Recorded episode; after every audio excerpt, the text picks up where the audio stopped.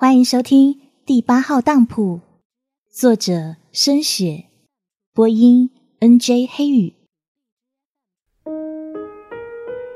在老板的一声吩咐下，随男人合上眼睛的这一刹，他突然感受到一种无尽头的叠坠，就像一切有理智的人他们会做的噩梦，飞坠进一个充满离心力的空间中。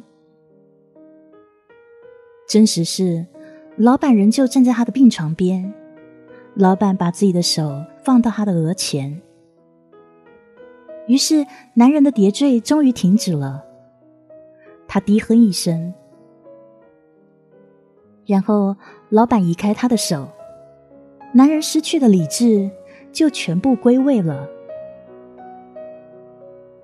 病床上的男人表面上就像他的同房一样，合上眼在熟睡。但其实，从明天开始，男人的理智会一步一步重新运作起来。他将会拥有比身边同伴更珍贵的东西。他会变回正常人，甚至被这所精神病院视为他们的医学奇迹。老板离开了这间病房，离开了这间医院。老板的心情非常好。他忽然想起阿金。那一封寄来大宅的信，不是来自巴黎的吗？老板的表情略带微笑，他也想去那个城市走一走。决定以后，老板就起行。许多年以前，他和阿金一同来过这城市，起码是六十年前的事吧。第二次世界大战之前，那时。阿金的语文能力还是很差，人生地不熟，每一步都要跟在他身后。但是阿金是那么容易兴奋啊，满大街的指指点点说：“哎，老板，你看，居然有这种帽子啊！哇，什么当街接吻？哎，那甜品店的蛋糕是什么啊？巧克力吗？为什么这城市的人都爱养狗啊？”在那个极有情调的年代，他们享受着长生不老的新鲜感。那个时候，两个人都很快乐。今时今日，阿金来来回回这虚荣繁华的地方也十多次了。老板大概都知道他干了些什么：不停的吃，不停的购物，然后表现得像个中国公主，很有气派的使唤洋人为他搬这个抬那个的。现在，老板坐在一家露天咖啡座上，望着眼前景物微微笑。不知道阿金是不是做过这啊？他在这角落里又吃过什么呢？有没有一边皱着眉头一边品评呢？老板在一个阿金不知道的时空中，幻想着阿金的风姿。在阿金仍四处奔走，尝尽世间美味的时候。有一个人在默默感受他停留过这城市的余温。老板在感受阿金，可阿金不会知道。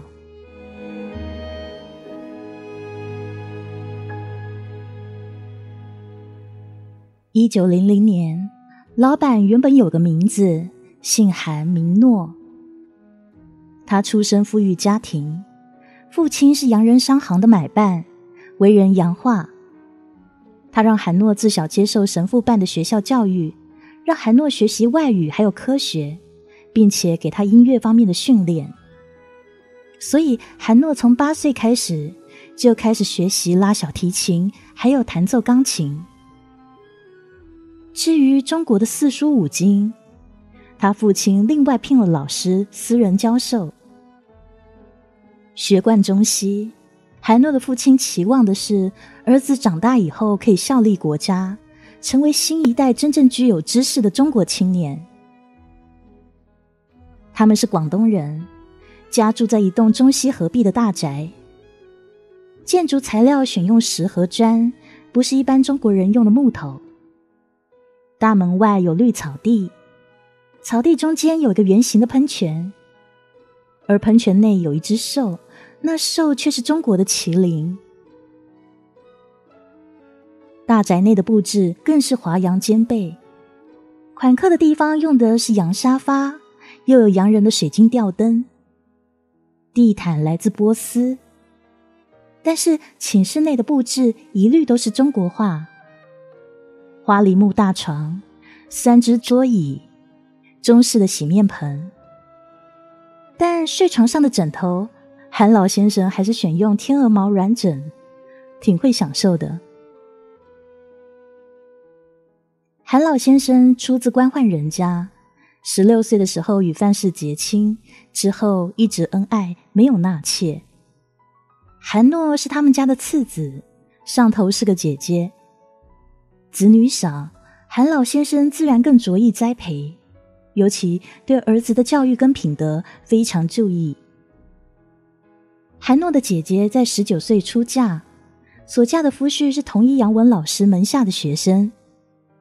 韩老先生不但让女儿学洋文，让女儿结识朋友，当然他得保证女儿的朋友也都是有头有脸之辈。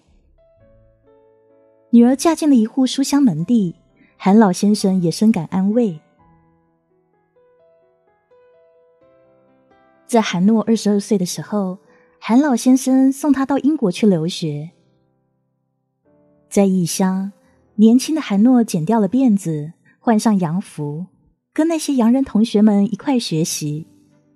他修读的是医学跟法律，就像当时所有的中国青年一样，他对救国救民很有梦想。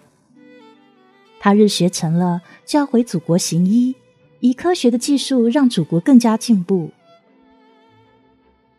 勤奋的学生在异乡的生活非常无聊，华裔学生不多，只有六个人。大家聚在一块讨论国事，把中国跟西方国家做比较。但是啊，言语上的切磋不算是真正的课余活动。当私下无人的时候，当真正感受到寂寞的时候，韩诺就会抱着他岳阳带来的小提琴，他奏起莫扎特的《哈夫纳小夜曲》。宿舍外种有一丛丛的玫瑰。八月是玫瑰绽放的季节，夜间这些花儿会释放更浓的香气。他在似乎听得懂他琴音的玫瑰前，好好的演奏一曲，还可以再演奏舒伯特的《罗莎蒙德芭蕾舞曲》，海顿的奥地利颂诗也会是一个优美的选择。舒曼的浪漫曲也很适合在夜间拉奏。来了这里是这般好，乐谱很容易找得到。韩诺可以随意的在商店内选他喜欢的乐曲乐谱，而且他更到过音乐厅，听过那誉满欧洲乐团的演奏。英国的音乐厅之宏伟瑰丽，远远超乎他的想象。金色的墙，红色的丝绒木幔，衣香鬓影的绅士淑女，男的手握雪茄。女的手摇扇子，他们讨论刚刚的演奏，讨论乐曲。这一种文化的悠悠和韩诺生长的地方大有差异。他不会言，他更喜爱这种暂留之地，共同兴趣的心灵还要多一点。但是，不管看过多少音乐演奏，他所能得到的乐谱再多再完整。在海外的日子还是有些孤独。韩诺不知道当中到底少了什么，只知道的是，在越美丽的夜里，越体会得到空虚。后来，英国的秋天来了，风很大，几乎风声鹤唳。从学院步行回宿舍的一段路上，风在哭叫，落叶被卷起。他走在直升枝干的大树下，抓住大衣的领口。可是不管怎么用力的抓，风还是会卷进他的大衣中。已经很冷了，不知道什么时候会下雪。广东没有雪，韩诺有点担心自己会挨不住。后来，他接到父亲的信，父亲让他接待从中国来英国的官员一家。姓吕的清朝官员一家人会在伦敦居住一年，替清朝政府办些事。他们刚到，韩老先生希望自己的儿子可以好好的招呼他们。其实，韩诺自己来了也不过半年，有太多地方他都没去过了。他最熟悉的只有宿舍啊。但是，当然他不介意认识一些父亲想他认识的人。吕氏一家抵达伦敦的时候，正是初冬。他们乘船先抵达了南面港口，再转乘火车到了伦敦。除了韩诺在火车站迎接他们以外，另外还有两名英国官员。韩诺也就知道吕氏一家是非常重要的人物。火车到达了，吕氏的仆人帮忙搬行李，然后吕氏夫妇就步出火车。接下来，韩诺看见一名少女紧随步出。这女子身着洋装，姿容秀雅，冗长的旅程没有减低她的清丽。她有一种娴雅的气质，再奔波再劳碌也减省不了的气度，让韩诺一见就欢喜。他抖了一口气，顷刻间精力充沛起来。热情的，他立刻上前向吕氏夫妇问安。然后随手抓起一件行李就往肩上扛。别人猛跟他说这是下人干的事，他也不理会，就是觉得自己最好要做些什么。韩诺与吕氏夫妇还有那吕家小姐同坐一辆马车，一路上他们都闲聊着，吕小姐也加入谈话。她的神情从容坚定，没有扭捏。目光怔怔的望向韩诺，有别于一般的闺秀小姐。因为吕小姐的大方，韩诺也就放胆提问了。他说：“吕小姐第一次来欧洲啊？”“对。”吕小姐笑容满面。但是在家的时候，我早早为这次旅程做好准备。你看，我穿的是洋装呢。她拍拍自己的大摆裙子。韩诺本来还有很多问题要问，例如说订了青梅呀，但是他决定下回见面再问吧。吕家要在伦敦逗留一年，他有的是时间。马车转进一个住宅区，吕小姐吐出一个字：“Jill Billy，我们到了。”韩诺怔了怔，心想：很不简单。懂外文呢，不由自主的，他自顾自的咧嘴而笑。吕氏一家就住进英国政府提供的住宅，韩诺在人家的大院里面走来走去，宾至如归。他决定以后自己要常常来做。那天的风其实也很寒，他的大衣也一样的透风。但是这一回，他不用再抓住自己的领口，他不觉得冷，心里不知道有多暖呢。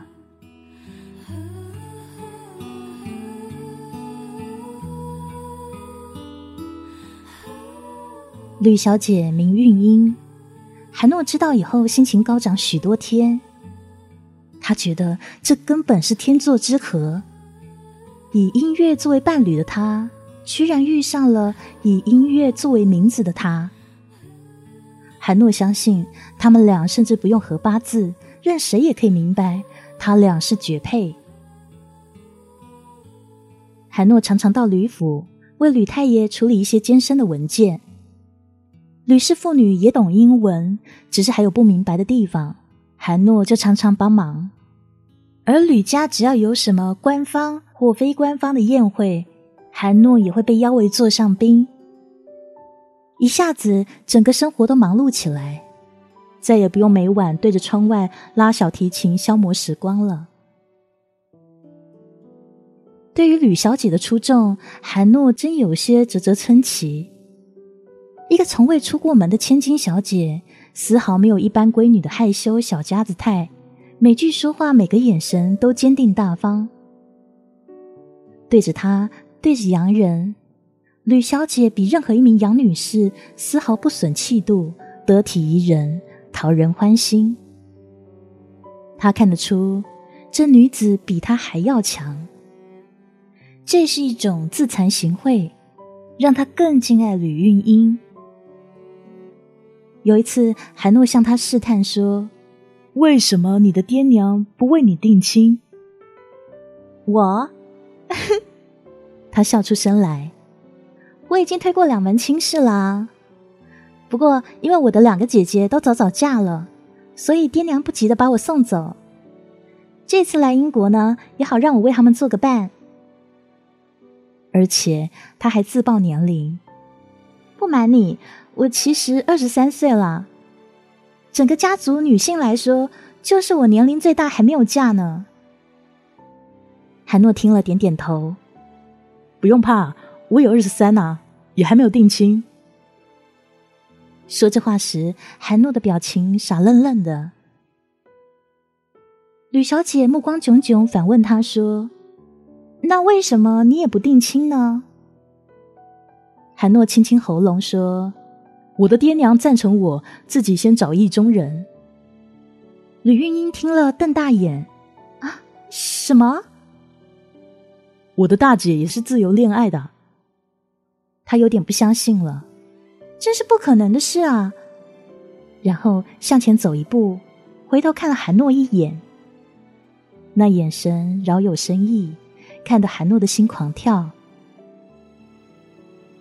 韩诺也曾与同窗到酒吧见识过当地狂放的杨女士，那种野性放荡和男人一样的意志，真让他看不惯。只是突然间。他从吕韵英身上也看到一般类似的特质。这个女人本性其实是不羁的吧？这让韩诺更加深深的被她吸引。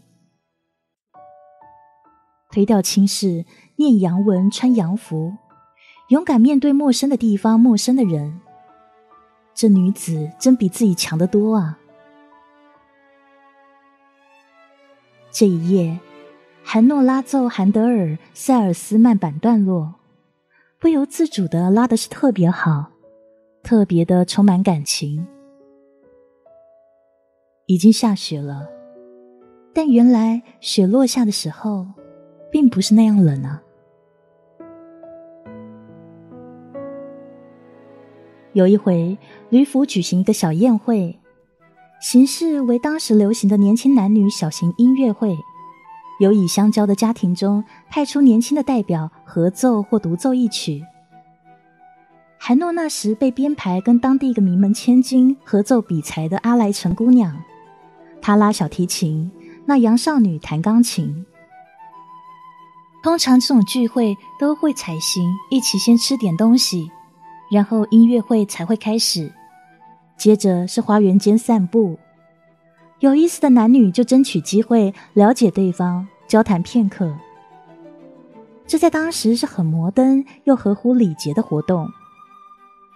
地点在吕府举行，但是安排的是一位英国官员的太太。